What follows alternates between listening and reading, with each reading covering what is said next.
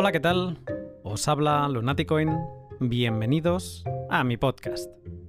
Hay podcasts que nacen de una idea, otros de una lectura, y este de hoy nace con una notificación. Hace algo más de un mes recibí un mensaje por Twitter en inglés eh, que me dejó sin palabras. Hola, soy Gabriel, el hermano de Julian Assange.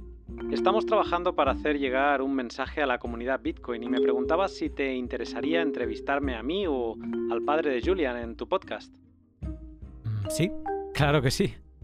En ese momento mis engranajes mentales empezaron a funcionar y a pensar en ese podcast. Era una oportunidad de oro para saber más sobre Julian Assange, pero sobre todo para hacer llegar el mensaje a una comunidad de habla no inglesa. Julian es y ha sido un cypherpunk de manual, así que de lo primero que pensé fue en animar a Alfred Mancera para que se uniera como copresentador de esta oportunidad para saber más sobre Wikileaks, Bitcoin y la situación actual de Julian en prisión. Todo en la lengua de Cervantes, claro. Gabriel Shipton no habla nada de español, con lo que el pod se grabó en un híbrido castellano-inglés. El podcast apenas dura media hora, pero lo que encontrarás a continuación es una versión 100% doblada al español con Alfred haciendo de Gabriel y otra versión Spanglish en la que las preguntas son en castellano, pero las respuestas son las originales de Gabriel. Antes de dejarte con el pod, me gustaría aclararos que mm, quizá os estáis preguntando lo mismo que me preguntaba yo. ¿Por qué Gabriel Shipton y no Gabriel Assange? Para ello voy a leer un fragmento de la biografía de Wikipedia de Julian Assange. Julian Assange nació el 3 de julio de 1971 en Townsville, Queensland, Australia, y lo registraron como Julian Paul Hawkins. Su madre, Christine Ann Hawkins, es artista visual y su padre, John Shipton, es constructor y activista antimilitarista. La pareja se separó antes de que Julian naciera. Cuando tenía un año su madre se casó con Brett Assange, actor con quien llevó una pequeña compañía teatral y que dio su apellido al niño. Julian tuvo una infancia nómada debido al trabajo itinerante de sus padres y vivió en más de 50 ciudades y pueblos australianos antes de cumplir 15 años. Se instaló entonces con su madre y su hermano en Melbourne y Assange estudió física y matemáticas en la Universidad de Melbourne, pero no terminó los estudios, ni tiene tampoco ningún título profesional. Antes de dejarte con el pot, un minuto acelerado para mis sponsors, todos bitcoiners y a favor del uso de Bitcoin sin caice. Mi principal sponsor es Hodel Hodel, la plataforma web en la que podrás comprar y vender Bitcoin de otros particulares con total seguridad y sin ceder ningún dato a ningún ente centralizado. Lo bonito de Hodel Hodel es que es un mercado libre para que todo el que quiera comerciar, por ejemplo tú mismo, puedes publicar una oferta tanto de compra como de venta. Échale un vistazo siguiendo el link de la descripción y recuerda que si te registras utilizando el código Lunaticoin tendrás un descuento en comisiones para siempre. Bitrefill es la empresa sueca con la que podrás vivir eh, con tus bitcoins en, su web, bitrefill.com, podrás comprar tarjetas regalo de numerosos establecimientos que usas habitualmente y también recargar tu teléfono móvil en todas las partes del mundo. Todo pagando con Bitcoin y sin tener que poner información personal. Si quieres saber más sobre Bitrefill, sigue el link de la descripción y sorpréndete de su increíble catálogo. Shift Crypto es la empresa suiza productora de la Bitbox 2, un pequeño dispositivo con forma de USB y en el que podrás guardar tus bitcoins con seguridad. ¿Sigues utilizando una hot wallet en tu móvil o ordenador para guardarlos? Deja eso ya y sube de nivel con un dispositivo creado únicamente para guardar Bitcoin. Duerme tranquilo sabiendo que están protegidos frente a ataques físicos y también ataques online.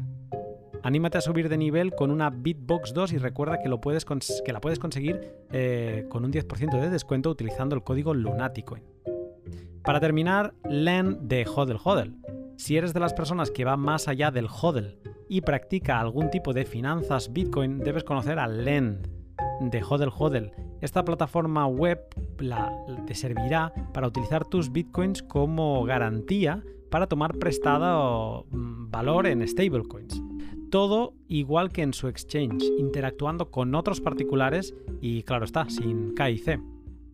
Si deseas tomar el riesgo de comprar más Bitcoin utilizando tus Bitcoin como colateral, es el momento perfecto para echarle un vistazo a LEN de Hodel Hodel. Ahora sí, te dejo con la versión doblada al español de nuestra charla con Gabriel Shipton. Si alguien está interesado en escuchar directamente la versión original en inglés de Gabriel, puede saltar sobre el minuto 32 para escuchar em, eh, esa parte. O también puede revisar la descripción donde aparecerá escrito el, el minuto, el segundo exacto donde empieza. Ahora sí, sin más, te dejo con el pod. Buenas tardes, Alfred. Buenas tardes, Luna, ¿qué tal? Muy bien, ¿qué tal tú? Muy bien, todo en orden. Muy emocionado hoy, la verdad. Yo también, yo también. Eh, para no hacer esperar, eh, voy a aprovechar para saludar al invitado especial de hoy. Eh, buenas tardes, Gabriel. Hi, hello, good evening. Gabriel Shipton es el hermano de Julian Assange y con él vamos a hacer un podcast especial, un poco preguntándole pues, sobre diferentes aspectos de, Julian, Wikileaks, Bitcoin y su situación actual. es un pod que está grabado en español-inglés, así que ya os, pido disculpas si hay algún momento de algún corte, algún salto, pero vamos a intentar que el mensaje de Gabriel eh, llegue a la máxima audiencia posible de habla hispana y creo que puede ser un buen documento. Alfred, si te parece, mm, comenzamos. Pues vamos adelante. En primer lugar, Gabriel, muchas gracias por estar con nosotros y te quisiera preguntar quién es para ti Julian Assange y cuáles fueron sus principales actividades profesionales e inquietudes personales hasta que funda Wikileaks. Creo que para empezar diré que Julian para mí es mi hermano por parte de padre y también una persona generosa, amable y con principios. Me ha ayudado a entender mejor el mundo y me ha enseñado cómo de valiosa es la familia y las personas a las que quieres.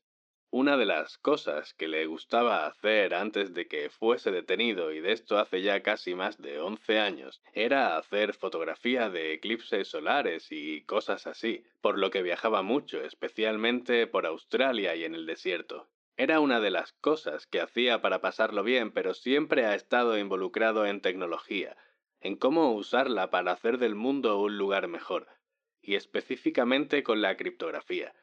Uno de sus primeros proyectos estaba relacionado con la criptografía de Raverhouse. Fue por el año 2000 y Julian se involucró con este proyecto. Digamos que si eres un periodista y te detienen las autoridades y llevas algo así como un USB o un disco duro con información sensible o filtrada que podría delatar a una fuente o una cosa así, ¿Cómo se podría hacer un sistema de archivos criptográficos que aguantase incluso si te torturasen?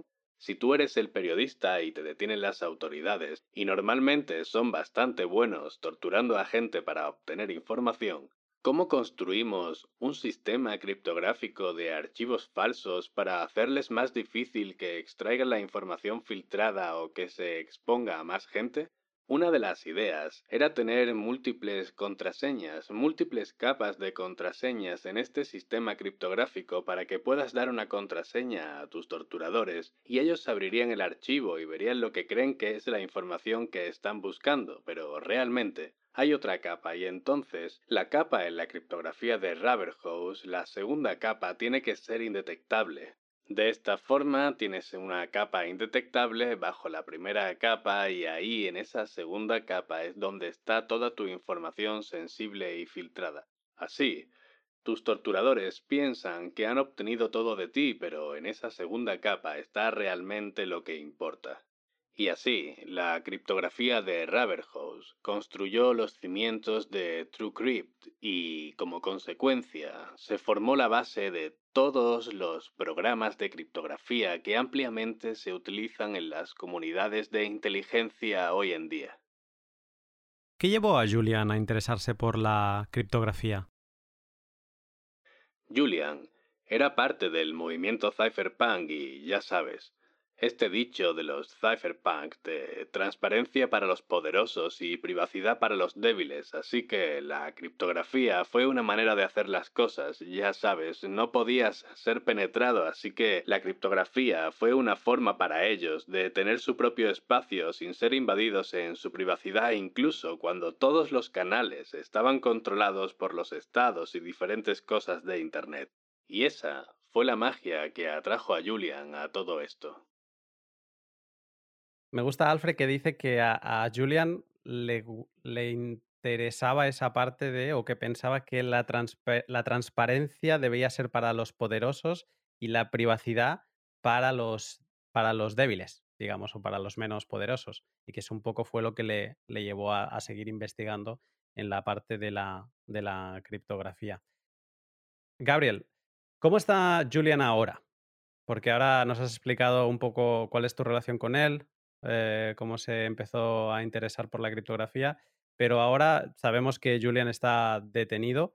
Eh, ¿Cuáles son los cargos de los que se le acusa eh, para, para que esté en prisión?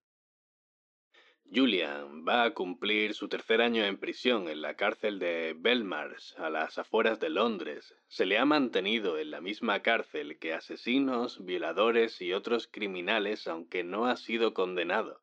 No ha tenido ninguna visita desde que le vi en octubre. Creo que nadie le ha visto desde entonces. No ha habido visitas desde octubre del año pasado y esto ha sido debido por la COVID, pero está siendo muy duro para él.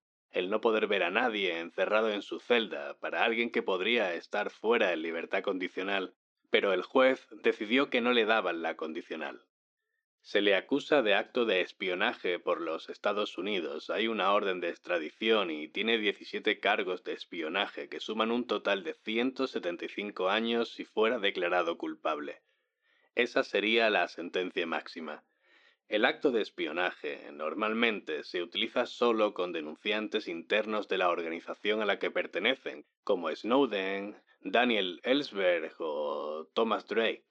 A este tipo de denunciantes se les carga con el acto de espionaje, pero a los editores nunca se le ha acusado de espionaje. Entonces, el Departamento de Justicia de Estados Unidos ha buscado algo así como una solución alternativa del acto de espionaje para ir a por Julian y utilizarlo contra un editor por primera vez.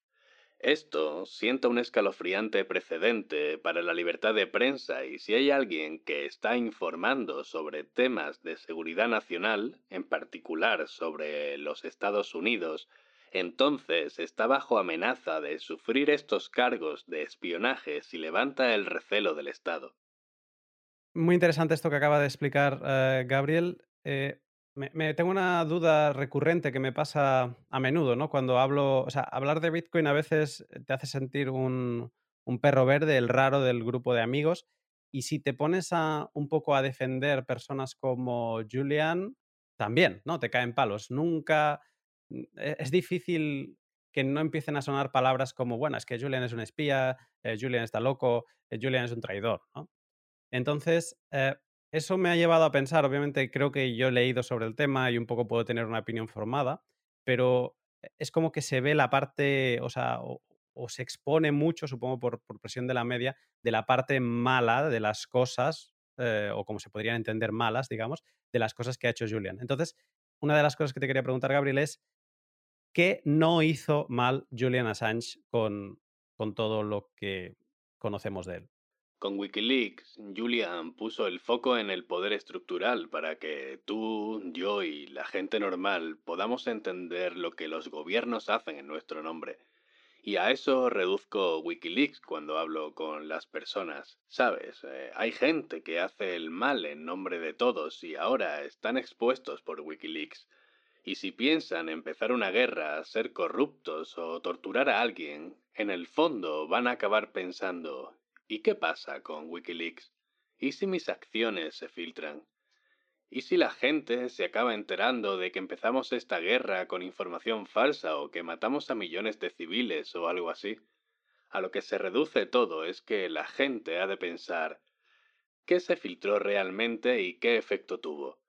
Creo que el efecto que tuvieron todos estos leaks que se publicaron es que detuvieron torturas, detuvieron bombardeos y detuvieron guerras, Y para aquellos que sufren bombardeos, torturas y sufren la corrupción, Julian es un héroe.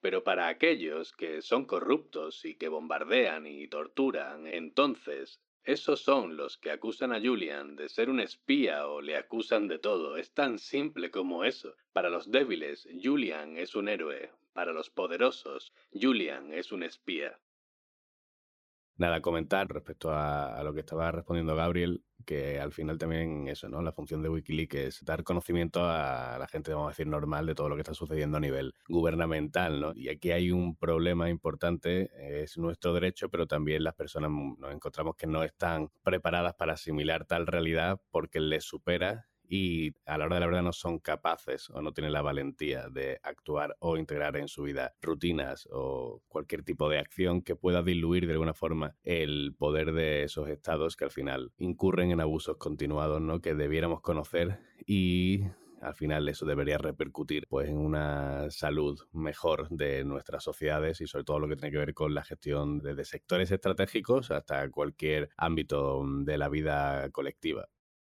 La siguiente pregunta, Gabriel, va sobre experiencias que tuvo tu hermano en la década de los 90, donde vivió un par de eventos bastante importantes en el activismo digital.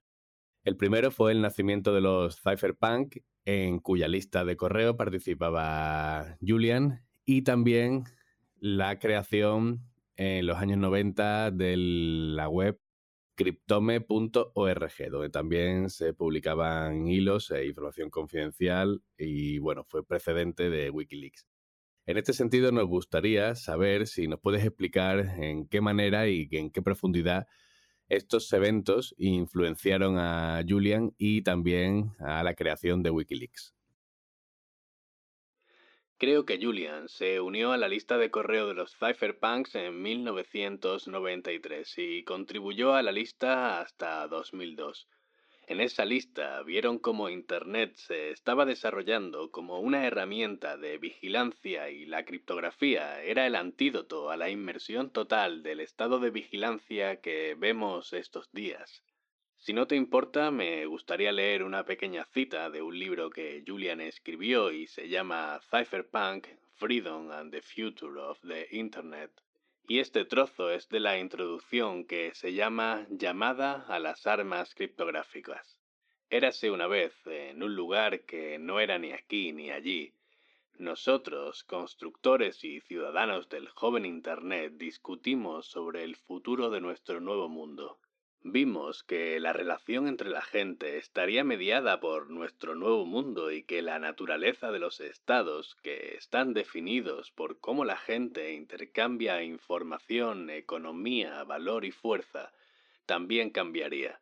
Vimos que la unión entre las estructuras existentes de los estados y el Internet habría una posibilidad para cambiar la naturaleza de los estados, y descubrimos algo, nuestra esperanza contra la dominación total, la esperanza de que con el valor, visión y solidaridad podríamos resistir. Una extraña propiedad del universo físico en el que vivimos, el universo cree la encriptación. Es más fácil cifrar información que descifrarla. Vimos que podíamos utilizar esta extraña propiedad para crear las leyes del nuevo mundo, de llevarnos nuestro nuevo reino platónico lejos de su base de satélite y los cables submarinos de sus controladores para fortalecer nuestro espacio detrás del velo de la criptografía, para crear nuevas tierras embarradas a aquellos que controlan el mundo real, porque para perseguirnos requerirían de recursos infinitos. Aquí hemos visto la filosofía de los cypherpunk y su lista de correo y está en uno de los libros que publicó Julian, su filosofía está muy alineada con la de esta lista de correo de donde tanto Wikileaks como Bitcoin nacieron. Todo el mundo que ha sido acusado de ser Satoshi fue en algún momento miembro de esta lista de correo. Entonces, es esta filosofía la que permitió crear estas cosas. Fue como si la criptografía fuera el antídoto de lo que estaba pasando en el Internet temprano, y de lo que los estados querían que fuera Internet. La mailing list se acabó convirtiendo en la farmacia que crea ese antídoto. Correcto, sí, básicamente sí. Ellos estaban pensando formas en cómo podía Internet hacer del mundo un lugar mejor. Las cosas pueden ser más justas, más descentralizadas, menos autoridades centralizadas sobre ya sea tu moneda o cómo transaccionas o cómo consigues la información. Con Bitcoin no hay banco central y con Wikileaks no hay una organización central de información que gobierna lo que se nos dice o que tiene el material de origen por nosotros. No es así. Wikileaks da el material original a todos para que quien quiera pueda revisar y ver qué hay detrás del velo. Algo que me gusta y que comentas en el artículo de Bitcoin Magazine es lo que mencionas que igual que Bitcoin es Don't Trust Verify, Wikileaks es como lo mismo, pero con la información. Es como decir, mira, aquí tienes la información, no tienes que creerme, solo has de verificarla. Yo solo te doy la información para que la analices en lugar de confiar que en la prensa generalista o en este u otro canal. Aquí tienes la información y ahora te conviertes tú en periodista y ese es otro medio de descentralización, ¿no? Exacto, y todo eso se basa en la filosofía de los cypherpunks. Está todo entreconectado, por lo que todo viene de la misma farmacia de alguna manera. Ya. Alfred. Nada, me ha parecido muy interesante el aspecto de la relación de Bitcoin no es un banco central y de la misma forma Wikileaks no es una organización de información, digamos, centralizada, ¿no? es algo colaborativo donde hemos visto como la figura de una persona que gestiona y de alguna forma pues lleva la batuta y la organización, pues tiene consecuencias legales y por eso la importancia de la descentralización de la información y más cuando es de este nivel y de esta sensibilidad y que nos afecta de esta manera. Así que al final para mí también Wikileaks es el inicio de plantearnos organizaciones descentralizadas, distribuidas, donde pueda aflorar la información contrastada, veraz y verídica sin que haya daños colaterales a las personas que están informando o distribuyendo esa información. Eh, perfecto, pues mira, hablamos de los orígenes mm, en, la mailing list de los cypherpunks de Bitcoin, eh, Wikileaks y también tantas otras cosas seguramente como BitTorrent y, otros desarrollos. Eh, pero voy a mezclar, o sea, voy a ir al punto de unión entre Bitcoin y, Wikileaks porque en 2010 a finales... Julian hizo público su intención de que se adoptase Bitcoin en, Wikileaks como sistema de, recepción de donaciones, ¿no? Eh, Satoshi eh, verbalizó públicamente que no le parecía una buena idea porque iba a convertir, eh, igual que Wikileaks estaba siendo atacado, pues iba a convertir a, Bitcoin en el centro de los ataques también. En ese momento Julian no prosiguió con su intención, pero sí que a mediados de 2011, creo, eh, Wikileaks ya ah, empieza a utilizar Bitcoin básicamente porque no le quedaba otra alternativa, le habían cerrado cuentas de, todo, ¿no? Hasta incluso, curiosamente, cuentas en, Suiza, que parecía como el paraíso, ¿no? De aquí no se puede tocar nada, pues también se le, cerraron y cerraron todas las vías de financiación posibles a, Wikileaks. Se me ocurre con esta unión preguntarte, Gabriel, eh, ¿cuál es la opinión actual de Julian sobre, sobre Bitcoin? siempre se ha inspirado del potencial infinito de la arquitectura de Bitcoin, específicamente en cómo evita la censura. En 2010, Wikileaks publicó los registros de guerra de Irak y Afganistán, los expedientes de Guantánamo y las comunicaciones diplomáticas de Estados Unidos. Fue ahí cuando Visa y PayPal tuvieron esas inmensas presiones políticas para que dejaran de procesar pagos a Wikileaks. Incluso acabaron cerrando su cuenta de PayPal y algunas de las cuentas personales de Julian en ese bloqueo financiero extralegal. Y ahí fue cuando Wikileaks empezó a buscar otras alternativas. Obviamente, Julian sabía sobre Bitcoin. Pero en este tiempo, a final de 2010, había mucha conversación en los foros de Bitcoin y Satoshi vino a decir que Bitcoin no estaba listo para este tipo de actividad estaba en beta y si Wikileaks adoptaba Bitcoin se podría arriesgar todo el proyecto. Y aquí fue cuando Julian estuvo de acuerdo con Satoshi y no adoptó Bitcoin directamente, pero le dio seis meses y en junio de 2011 Wikileaks se convirtió en la primera gran organización en adoptar Bitcoin como su única divisa operativa. Y continuaron publicando. Pudieron aguantar ese bloqueo extralegal que estaban sufriendo utilizando Bitcoin. Fue el primer caso de uso de Bitcoin como dinero libre y anticensura.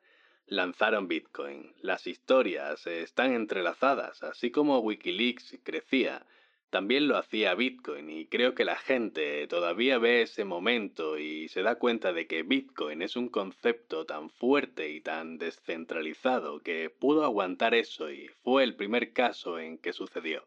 Curiosamente, uno de los últimos posts de Satoshi antes de desaparecer fue el famoso Wikileaks ha azotado el avispero y el enjambre viene hacia nosotros. Y ese fue uno de sus últimos posts, pero bueno, Bitcoin sigue funcionando y también Wikileaks, así que supongo que eso es bueno. ¿Qué piensas sobre Bitcoin a día de hoy? ¿Sigue su actualidad? No sé si puede estar informado dentro de, prisión, pero, pero bueno, no sé si le sigue interesando en general Bitcoin en 2021.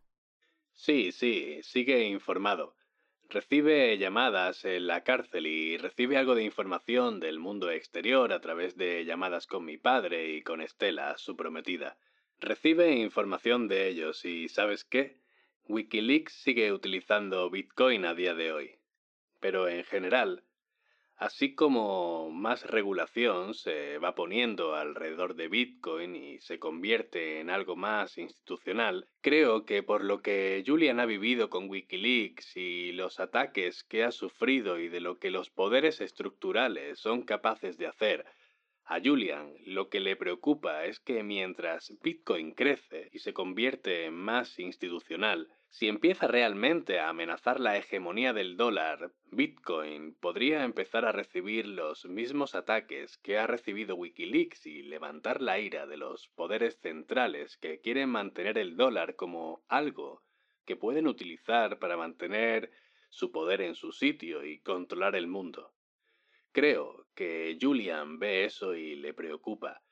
Quiere que Bitcoin empiece a contraatacar y apretar y empezar a utilizar el poder que tienen porque, según escuché el otro día, está a punto de ocurrir un flippening en el sentido de que si Bitcoin supera los 100.000 y se pone entre los 100 y los 500.000, va a haber más billonarios de Bitcoin que billonarios convencionales. Y entonces hay como esta aparente inmensa riqueza que Bitcoin tiene, pero realmente no se está usando para proteger sus propios intereses. Y creo que estamos expectantes de si Bitcoin se va a dar cuenta de su poder y va a empezar a utilizarlo para proteger sus propios intereses.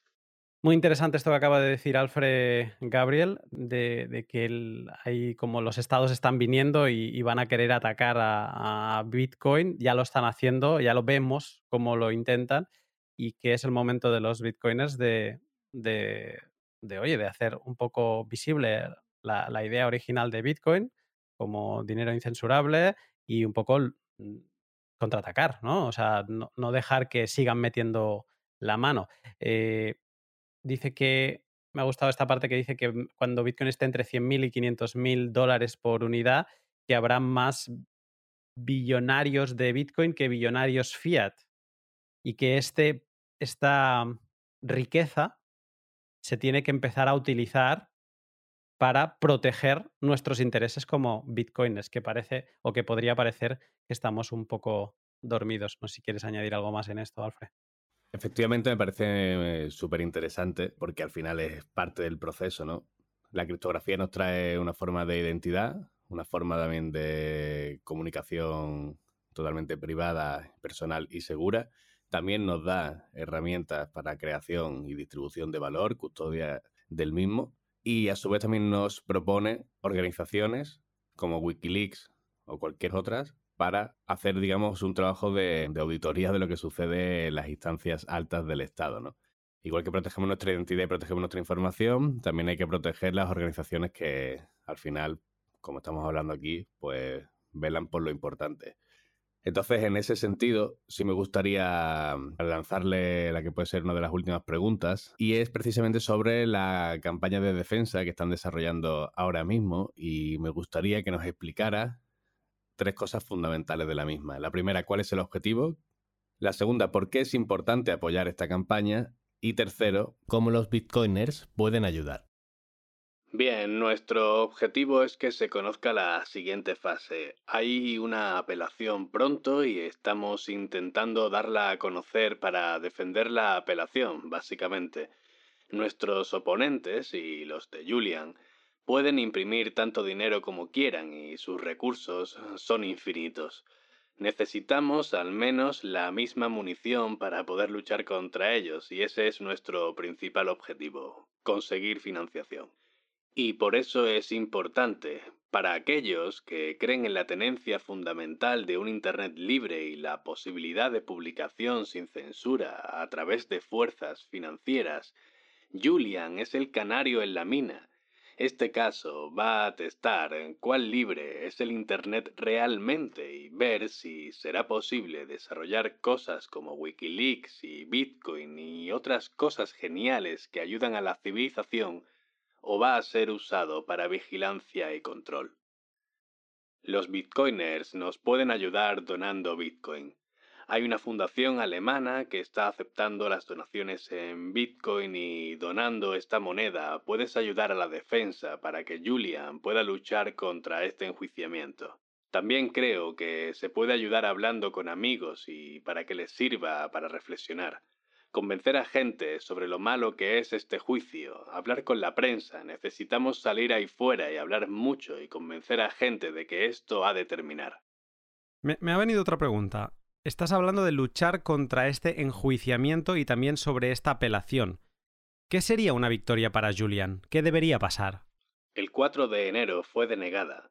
El juez en Reino Unido denegó la extradición basándose en la salud de Julian. Si Julian era extraditado, sería como una sentencia de muerte, cometería suicidio. ¿Sabes? Tiene diagnosticado autismo que también detuvo la extradición. Pero en todos los demás aspectos legales, a todas las acusaciones de espionaje, el juez apeló. El siguiente paso de la apelación enviaría un mensaje enorme al Departamento de Justicia americano, Estados Unidos ha apelado. Entonces, si en el siguiente paso la apelación se rechaza, sería un mensaje enorme de que este juicio ha de terminar y sería una gran victoria para nosotros. Si la apelación fracasa, ¿significaría que Julian podría salir de la cárcel? Sí, lo esperamos. Tenemos esa esperanza. Esa cantidad de presión y el doble rechazo creemos que sería suficiente para que los Estados Unidos dijeran, hey, no queremos perseguir esto más. Vamos a no intentar una apelación al Tribunal Supremo. Esperamos que el rechazo en el Tribunal Supremo permita a Julian salir libre. Pero todavía hay la posibilidad de que los Estados Unidos puedan apelar a la Corte Suprema. Pues espero que si eso sucediese, que al menos pudiera salir en libertad condicional, sin pasaporte o lo que fuera necesario, pero que al menos no tenga que seguir quedándose en prisión esperando una sentencia superior. Eh, Alfred, no sé si quieres añadir alguna cosa más.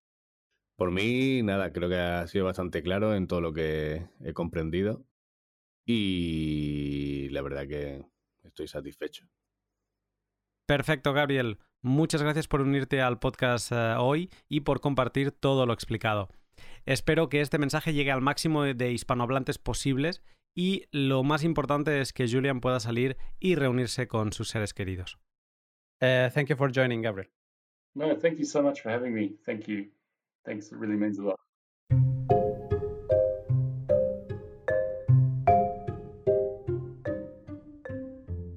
Y hasta aquí la versión 100% en español. Muchas gracias Alfred por haberte prestado a hacer el doblaje de Gabriel. Siempre es un placer apuntarme a un bombardeo contigo. Ahora, versión con preguntas en español y respuestas originales de Gabriel en inglés. Buenas tardes, Alfred.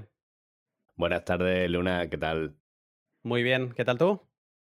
Muy bien, todo en orden muy emocionado hoy, la verdad. Yo también, yo también. Eh, para no hacer esperar, eh, voy a aprovechar para saludar al invitado especial de hoy. Eh, buenas tardes, Gabriel. Uh, hi, hello, good evening. Eh, Gabriel Shipton es el hermano de Julian Assange y con él vamos a hacer un podcast especial, un poco preguntándole pues, sobre diferentes aspectos de, de, Julian, Wikileaks, Bitcoin y su situación actual.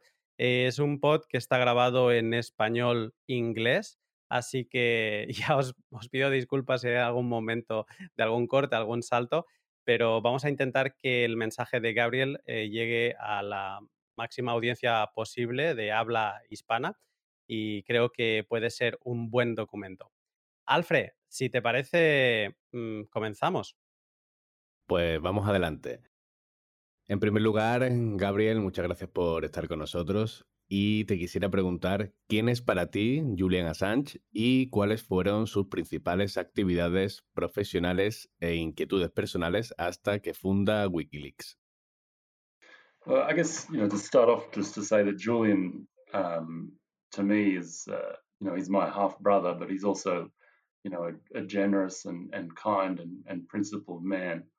Um, you know he's helped me how to better understand the world, and he's taught me um, you know how, valuable family is and, and the people who who you love and who are close to you are. Um, he was a you know one of the things I can you know before he's uh, you know he's been detained I think uh, for over uh, 11 almost 11 years now and one of the things he used to do before that was he was a uh, he used to like doing photography so he would um, you know photograph he'd like to do photograph uh, like eclipses and things like that so he would uh, you know travel around particularly in Australia and, and out into the desert and photograph um, you know, eclipses. It was, I guess, one of his things that he did for fun. Um, but he's always been involved in technology and how to use it, uh, you know, to make the world a better place, and specifically through cryptography. And one of his early projects was uh, rubber hose uh, cryptography. So Julian, uh, this was back in I think 2000. Julian was involved in this project where you know, they said they asked themselves this question. So, say if you're a journalist and you are, you know, stopped by by the authorities and you're carrying a, uh, say, a thumb drive or, or, some some hard drive with, um, you know, some leaked information or very sensitive information that might expose your source or or different things like that.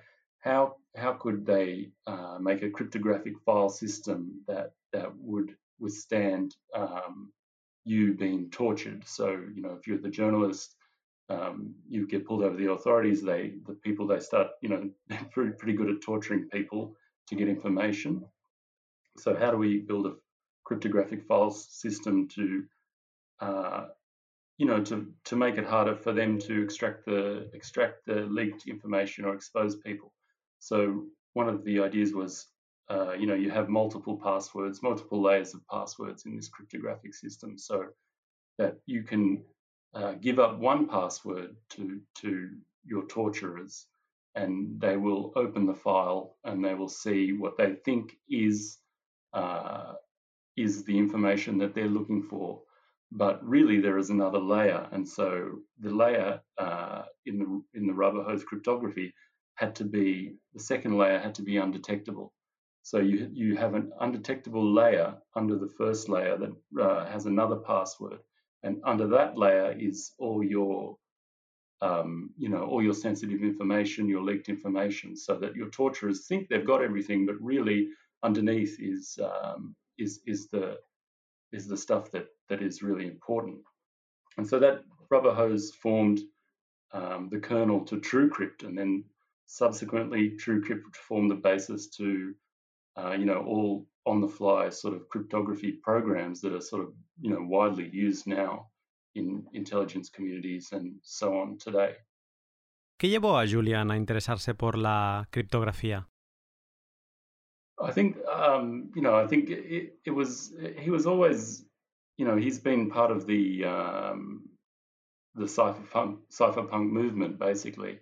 Um, and, and there's always that sort of the, the cypherpunk, um, you know, dictum or, was like, you know, transparency for the powerful and privacy for, for the weak. So, uh, you know, cryptography was a way, um, you know, to to sort of make make the you know you couldn't be penetrated, right? So so cryptography was a way for them to uh, even even when all the you know all the pipelines are being controlled by uh, states and different things of the internet, cryptography you could make your own uh, space that couldn't be penetrated, and I think that that was you know the magic uh, that attracted um, Julian to that. Me gusta Alfred que dice que a, a Julian le, interesaba esa parte de, o que pensaba que la, la transparencia debía ser para los poderosos y la privacidad para los, para los débiles, digamos, o para los menos poderosos. Y que eso un poco fue lo que le, le llevó a, a, seguir investigando en la parte de la, de la criptografía. Gabriel, ¿cómo está Julian ahora? Porque ahora nos has explicado un poco cuál es tu relación con él, eh, cómo se empezó a interesar por la criptografía pero ahora sabemos que Julian está detenido. Eh, ¿Cuáles son los cargos de los que se le acusa eh, para, para que esté en prisión? Mm -hmm. So Julian, uh, you know, is coming up to his third third year in in prison now in in um, Belmarsh prison on the outskirts of London. Um, he's kept in the same prison, uh, you know, with murderers, rapists, and other violent criminals, even though uh, you know, he hasn't been convicted. He's a, he's a remand prisoner. Um, he hasn't had any visits now. I think for you know, I saw him in October, and I don't think anyone's seen him since then. So uh, there's been no in-person visits, um, no legal visits, no in-person legal visits uh, since October last year. So um, it's it's all that's due to COVID, the visits, but uh, you know it's very tough on him uh, you know, not being able to see anybody, uh, you know, stuck in your prison cell all the time uh, for, for, somebody who's, you know, he could be out on bail, um, but the judge judge decided, um, you know, that, that they didn't give him bail.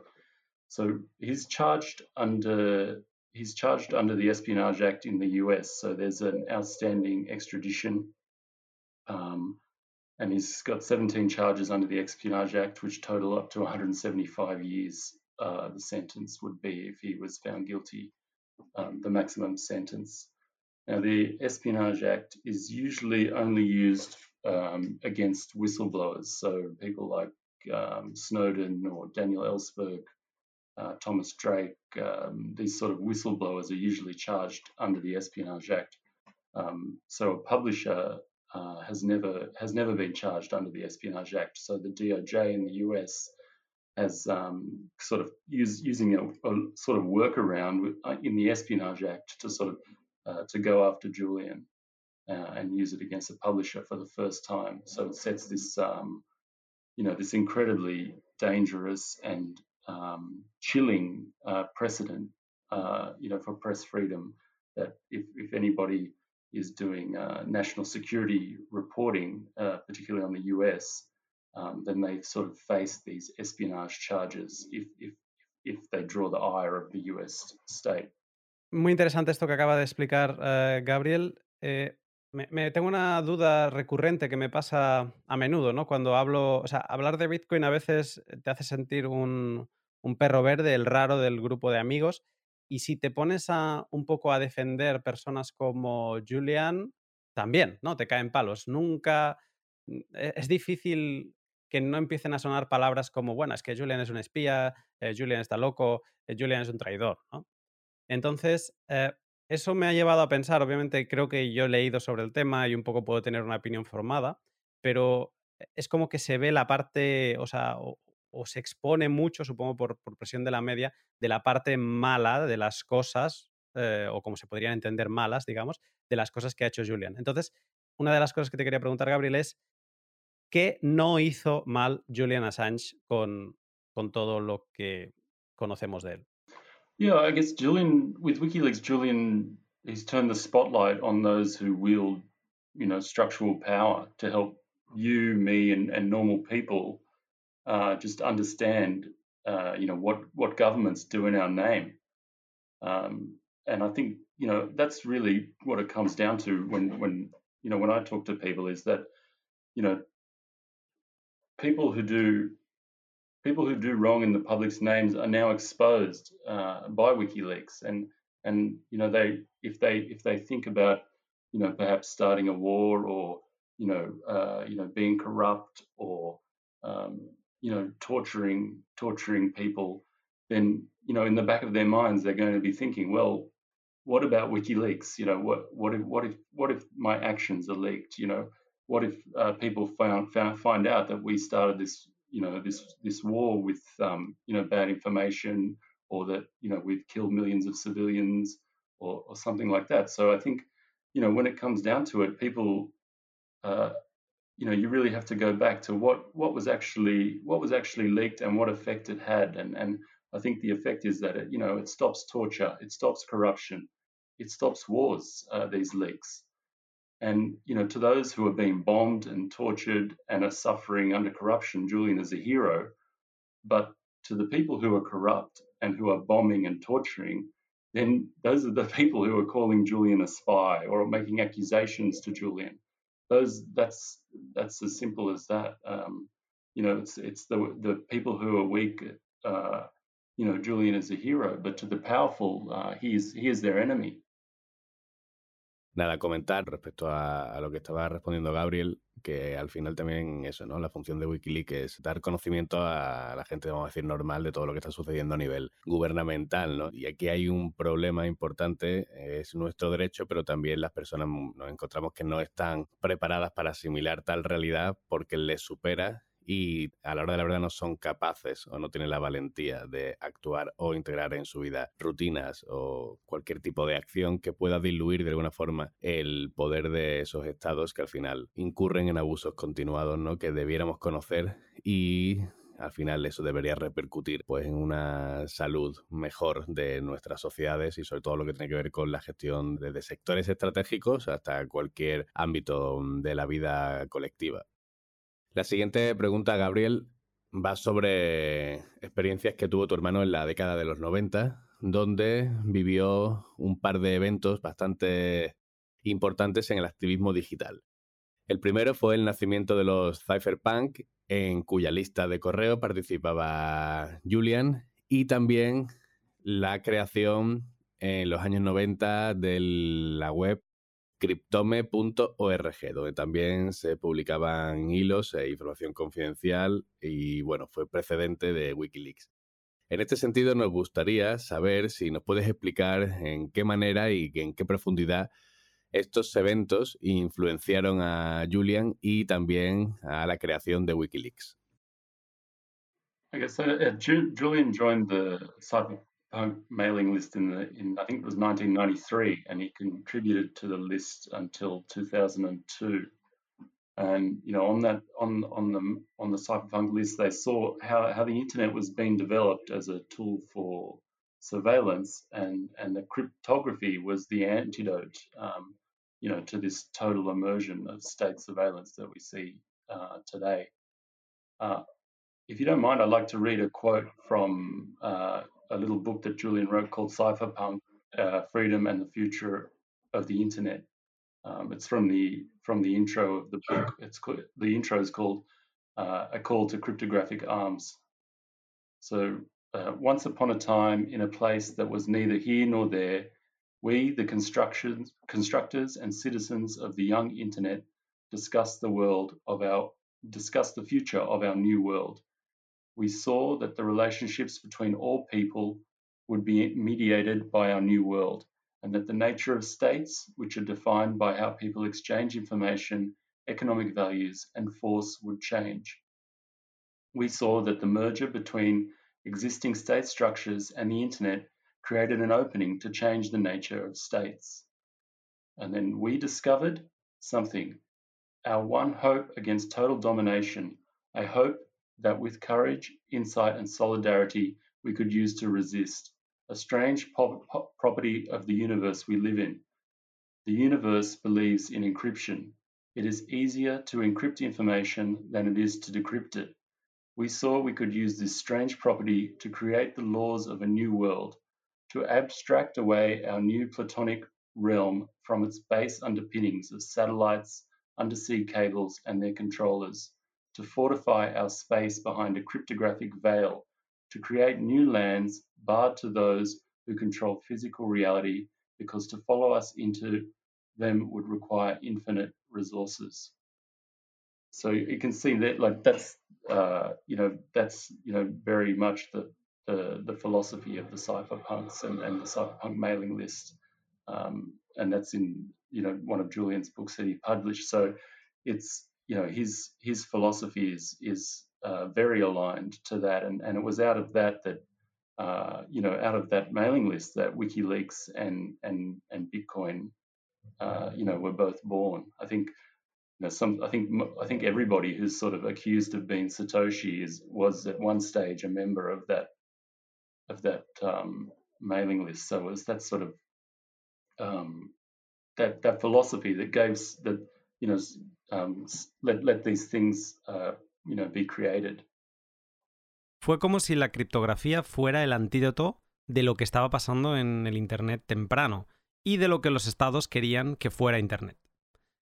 La mailing list se acabó convirtiendo en la farmacia que crea ese antídoto.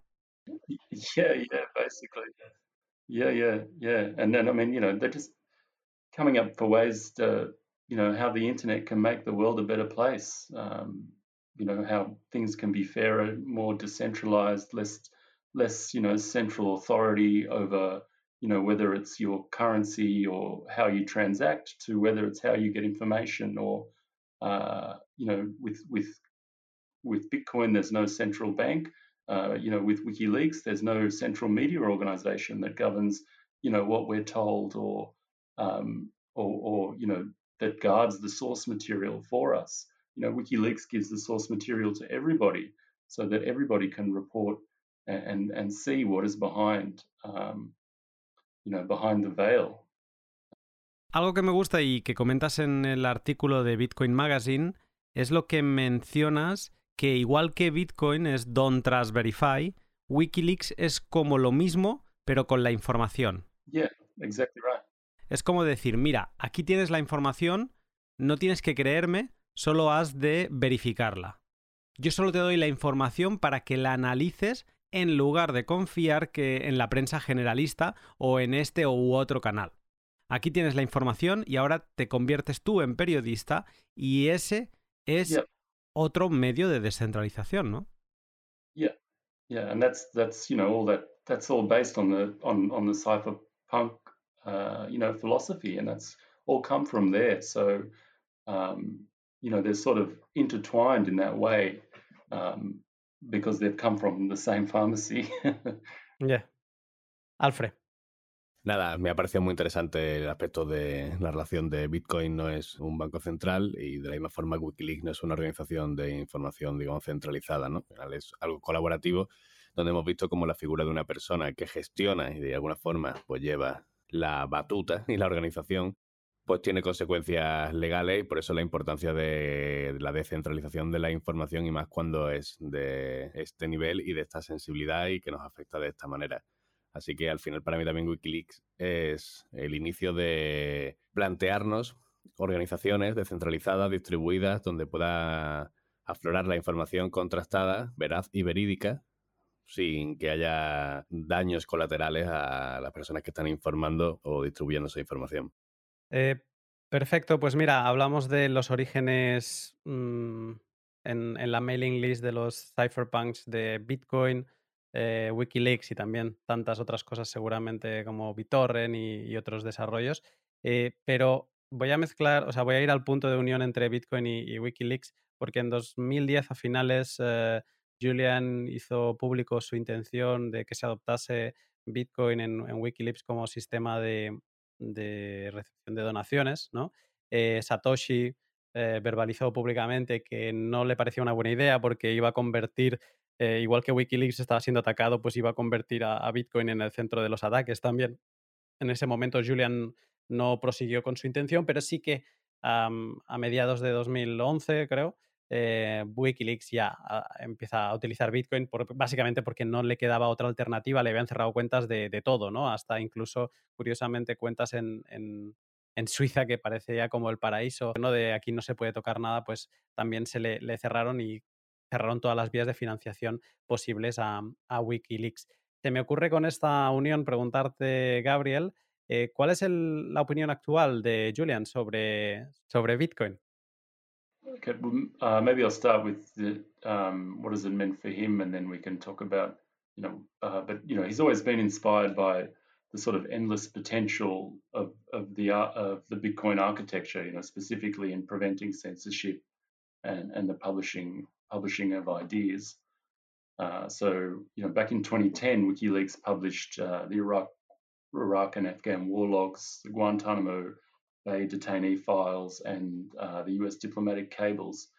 And that's when, uh, you know, uh, Visa, PayPal, um, you know, came under this immense political pressure to stop um, processing payments to uh, to WikiLeaks. Uh, they even closed. They ended up closing uh, the PayPal account, and they even closed some of Julian's personal accounts uh, in this sort of extra legal financial blockade. And it, that's when um, you know WikiLeaks started looking around for different or for alternatives. I mean, obviously Julian knew about Bitcoin, um, but at that time, in, at the end of 2010, there was a lot of chatter on on the um, you know Bitcoin bulletin boards, and um, you know Satoshi sort of uh, came out and said, oh, you, uh, you know, Bitcoin's not not ready for this sort of heat. Um, it's in a it's in beta. You know, WikiLeaks. Uh, you know, if if it could risk the whole project if WikiLeaks adopted Bitcoin at this stage. And then, uh, you know, that's when sort of Julian agreed, uh, you know, with Satoshi, and and they sort of didn't adopt Bitcoin straight away, but they gave it six months, and then in June 2011, um, WikiLeaks became the first uh, large organization to adopt Bitcoin as its as its sort of operating currency. Um, and then it continued to publish. Uh, you know, they continued to publish. They they were able to withstand the extra legal banking blockade. Uh, you know, they used Bitcoin to basically, you know, it was the first sort of um, use case for Bitcoin as uh, censorship censorship free money. Uh, you know, money that couldn't be censored. Um, and so you know sort of launched Bitcoin on and and you know there's stories intertwined right as as WikiLeaks rose so did Bitcoin um, and I think you know people still look back on that and see you know Bitcoin was such a strong such a um, you know decentralized strong concept that it was able to withstand that. And and that was the first uh, you know the first case of that happening. Um, funnily, like one of Satoshi's last posts before he disappeared was the, you know the famous the famous WikiLeaks has kicked the hornet's nest, and the swarm is headed towards us. The famous post of like one of his last posts uh, of Satoshi, and so know Bitcoin's still going. So is so is WikiLeaks. Um, so it's a good thing, I guess. ¿Qué piensas sobre Bitcoin a día de hoy? ¿Sigue su actualidad No sé si puede estar informado dentro de, de prisión, pero, pero bueno, no sé si le sigue interesando en general Bitcoin en 2021. Yeah, yeah, he is. Uh, he is. Yeah, he he has. He gets phone calls in prison. He still has phone calls, so he can still uh, get some some information from the outside world through phone calls with um, you know, my father and and also with Stella, his his fiance. So he does get information through them. Um, you know, I think I think he's he's you know WikiLeaks is still using uh, you know still uses Bitcoin to this day, uh, but you know I think generally uh, you know the sort of the inst like as in, as sort of more regulation is put around Bitcoin, uh, you know Bitcoin becomes more institutionalized. I think sort of um, you know Julian I think from from what they've seen, you know, with WikiLeaks and the attacks that come on come come up against, and and the power, the sort of structural power, what structural power is capable of, uh, you know, they've seen that firsthand, and so Julian worries that, you know, uh, as Bitcoin grows, uh, becomes more institutionalized, uh, you know, more sort of regulation around it, and that that if it starts to challenge the sort of hegemony of the dollar uh, and other fiat sort of currencies that Bitcoin could potentially come under the same sort of attacks that uh, you know WikiLeaks has uh, has come under. You know, draw the ire of of you know those structural power centers who um, you know, want to obviously want to keep the dollar as something as a sort of uh, you know something that they can use to um, uh, you know keep their structural power in place and and and and sort of rule the world in in that way. So uh, you know, I think Julian sees that and and and you know he's concerned and and uh, he you know he wants Bitcoiners to sort of I think you know start fighting back and pushing back and and and really start using the the power that they have because you know I think you know I heard the other day there's a flippening coming coming where when Bitcoin goes over 100,000 between 100,000 and 500,000 uh, price there'll be more Bitcoin billionaires in the world than conventional billionaires. And so there's this sort of immense power and wealth that Bitcoiners have and they don't seem to be uh, you know then they're they're sort of not using it to protect their interests at the moment. So uh, I think it'll be, you know, I think we're sort of looking on with great interest to see, you know, if if uh, you know Bitcoin Bitcoin will sort of uh, realize its power and use it um, to protect its uh, its own interests. Muy interesante esto que acaba de decir Alfred Gabriel, de, que hay como los estados están viniendo y, van a querer atacar a, Bitcoin, ya lo están haciendo, ya lo vemos cómo lo intentan y que es el momento de los Bitcoiners de, de, oye, de hacer un poco visible la, idea original de Bitcoin como dinero incensurable y un poco mm, contraatacar, ¿no? O sea, no, dejar que sigan metiendo la mano. Eh, dice que me ha gustado esta parte que dice que mm, cuando Bitcoin esté entre 100.000 y 500.000 dólares por unidad, que habrá más billonarios de Bitcoin que billonarios fiat y que este, esta riqueza se tiene que empezar a utilizar para proteger nuestros intereses como bitcoiners, que parece o que podría parecer que estamos un poco dormidos. No sé si quieres añadir algo más en esto, Alfred. Efectivamente, me parece eh, súper interesante porque al final es parte del proceso, ¿no? La criptografía nos trae una forma de identidad, una forma también de comunicación totalmente privada, personal y segura. También nos da herramientas para creación y distribución de valor, custodia del mismo. Y a su vez también nos propone organizaciones como Wikileaks o cualquier otras para hacer, digamos, un trabajo de, auditoría de lo que sucede en las instancias altas del Estado, ¿no? Igual que protegemos nuestra identidad y protegemos nuestra información, también hay que proteger las organizaciones que, al final, como estamos hablando aquí, pues velan por lo importante.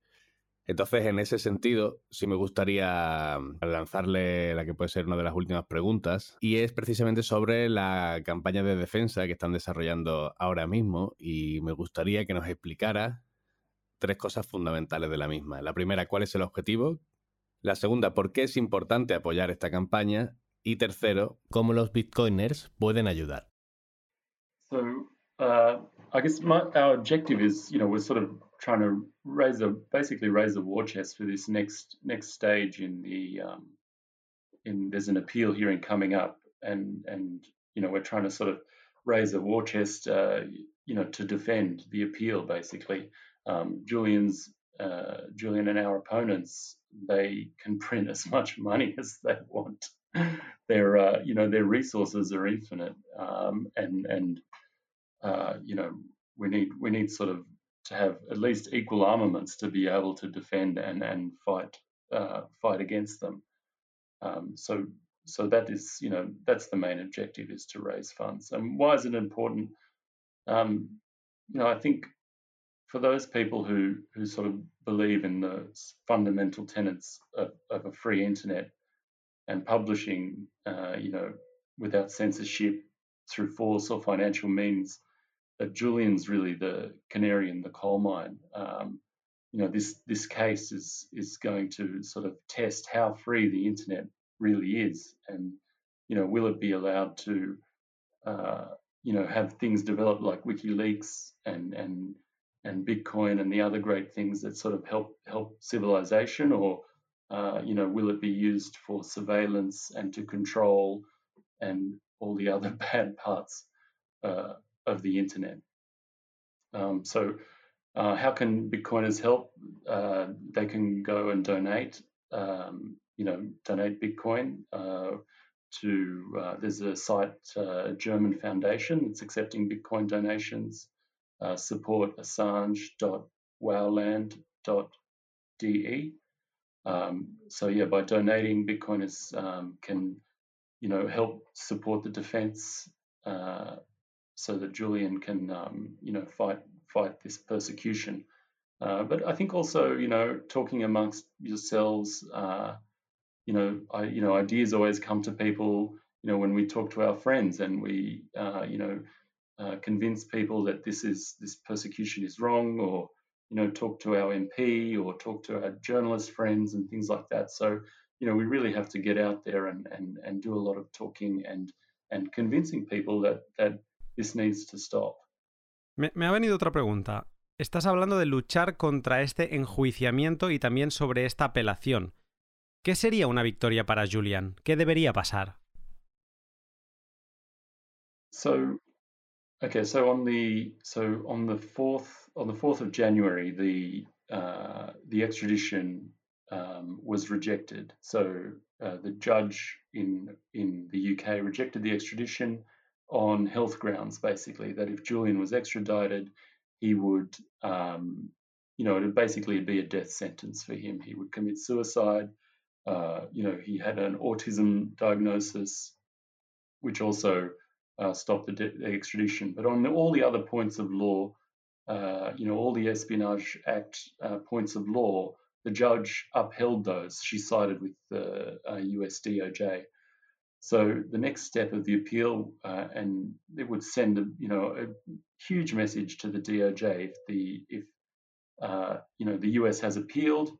so if if at the next step the appeal is rejected, that that is a huge message to the DOJ that that uh, you know this this prosecution has to stop, and um, yeah, so that that would be a victory a victory for us. Si la apelación fracasa, ¿significaría que Julian podría salir de la cárcel?